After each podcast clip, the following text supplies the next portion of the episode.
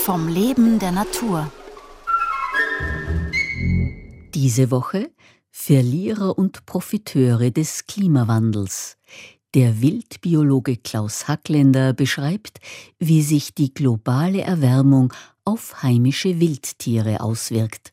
Heute Schutz der Umwelt und Arten. Wie können wir die weitere Erhöhung der Temperatur abbremsen oder vielleicht sogar mal irgendwann dahin kommen, dass wir die globale Temperaturentwicklung stoppen können? Das wäre ja ganz wichtig, nicht nur für uns Menschen, sondern eben auch für die Wildtiere. Erneuerbare Energien ist hier ein Thema. Und egal, was wir hier machen, es hat immer Auswirkungen auf die Wildtiere und meistens negative. Wenn wir zum Beispiel an Windkraft denken, dann ist das etwas, was sauberen Strom produzieren kann. Aber diese Rotorenblätter der Windkraftanlagen sind natürlich tödliche Fallen für Vögel und auch für Insekten und auch für Fledermäuse. Die können mit dieser Rotation nicht so gut zurechtkommen, weil das haben sie in der Evolution nicht gelernt, dass die Spitzen der Rotorblätter 250 Stundenkilometer sausen.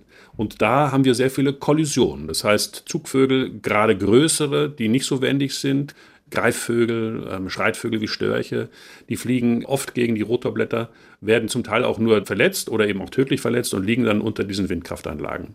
Und da kann man sich etwas helfen, indem man zum Beispiel zu gewissen Windgeschwindigkeiten, in denen Vögel gerne fliegen oder auch Fledermäuse optimalerweise auf die Jagd gehen sollten, dass man dann zu diesen Zeiten, wo man ohnehin nicht so viel Energie gewinnen kann, weil es eben nicht richtig weht, sondern nur ein bisschen Lüftchen geht, dass man diese Anlagen dann abschaltet. Gibt aber auch zum Beispiel Systeme, die erkennen, wenn Vögel oder Fledermäuse sich nähern und dann entsprechend die Rotorblätter abgeschaltet werden. Das heißt, hier muss man etwas bewusster auch an die Wildtiere denken. Ein anderer Aspekt, den wir bei der erneuerbaren Energiediskussion haben, ist Wasserkraft. Wasserkraft ist ja auch eine sogenannte saubere Energie. Aber wenn wir an die Fische denken, die entlang von Flüssen wandern, von den tieferen Lagen rauf in die Laichregionen, dann haben die dort eine physische Barriere. Die kann man aber auch umschiffen, indem man zum Beispiel Fischtreppen errichtet. Man muss auch an den Rückweg denken. Weil wenn die Fische dann entlang des Flusses wieder zurückschwimmen in die tieferen Lagen, dann kommen sie irgendwann zur Turbine und werden dann dort im schlimmsten Fall getötet. Und da gibt es aber auch eine Alternative, nämlich die sogenannten Schachtkraftwerke, wo eben die Fische zum Teil vorbeigeführt werden an der Turbine da geht Energiepotenzial verloren, weil man natürlich nicht alles Wasser durch die Turbine leitet, aber man kann gleichzeitig eben auch etwas für die Fische tun.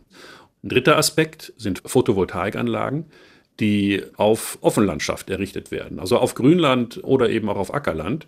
Dort werden sie üblicherweise eingezäunt. Das muss man machen aus Vandalismusgründen, teilweise auch aus Sicherheitsgründen.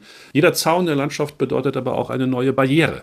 Und wir haben Tierarten, die dann davon profitieren, dass da ein Zaun steht, zum Beispiel Bodenbrüter, die dort in Sicherheit vor Füchsen ihre Jungtiere hochziehen können, aber in einer nicht natürlichen Situation.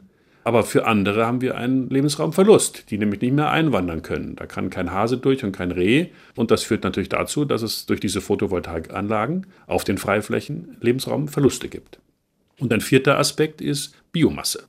Wir produzieren Biogas aus Pflanzen, die dafür produziert und auch geerntet werden.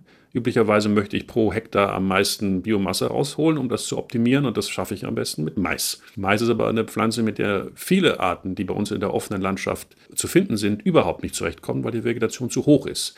Auch hier gibt es eine Abhilfe, nämlich dass man zum Beispiel Biomasse produziert, die eben wildtierfreundlich ist. Eine bunte Blühwiese zum Beispiel, die kann man auch ernten, bietet weniger Biomasse, aber ist gleichzeitig Lebensraum für viele Insekten, für Vögel, für Säugetiere. Und hier denke ich, ist es wichtig, dass wir bei der Energiewende einfach Kompromisse fahren, wo wir sagen, es geht nicht nur um Umweltschutz, sondern auch um Artenschutz. Wir müssen beide Themen, die wir haben, Klimawandel und Biodiversitätskrise, besser unter einen Hut bringen. Verlierer und Profiteure des Klimawandels. Klaus Hackländer, Leiter des Instituts für Wildbiologie und Jagdwirtschaft der Universität für Bodenkultur Wien, beschrieb diese Woche, wie sich die globale Erwärmung auf heimische Wildtiere auswirkt. Gestaltung Maria Harmer, Redaktion Renate Plim.